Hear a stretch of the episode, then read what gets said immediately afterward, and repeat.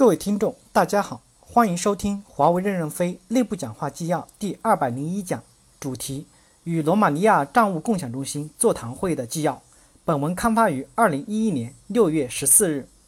导读部分：任正非对财务的内容建设、财务对业务的支撑、审计与财务的关系、财务风险的责任划分等理解和思考，尔等望尘莫及。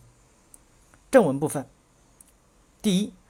称职的 CFO 的标准：一、称职的 CFO 应随时可以接任 CEO；二、财务如果不懂业务，只能提供低价值的会计服务；三、财务必须要有渴望进步、渴望成长的自我动力；四、没有项目经营管理经验的财务人员是不可能成长为 CFO 的。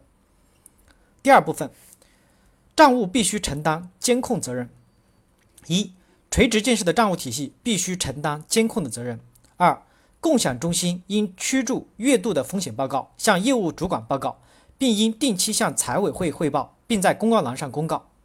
三、审计是司法部队，关注点的问题，通过对个案的处理建立威慑力量；监控无处不在，关注线的问题，与业务一同端到端的管理，揭示并改进端到端的风险。道德遵从委员会关注面的问题，持续建立良好的道德遵从环境，是建立一个厂的监督。第三部分，如何平衡平衡监控与效率的矛盾？一、快速通过及事后回溯相结合，以建立业务的信用制度，按信用等级提供有差别的财务服务。二、盲目的快速响应是应对公司的不负责任。三、有效监控将帮助公司各业务环节持续改进，规范运营才是提升效率之本。四、沟通要低调，报告要高调。第四部分。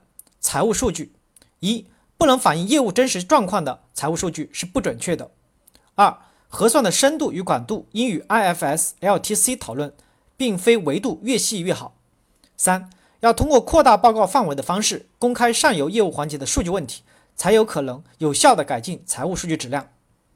第五部分风险责任，一业务承担所有的风险责任，财务提供风险分析和揭示。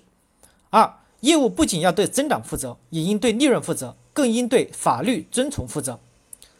感谢大家的收听，敬请期待下一讲内容。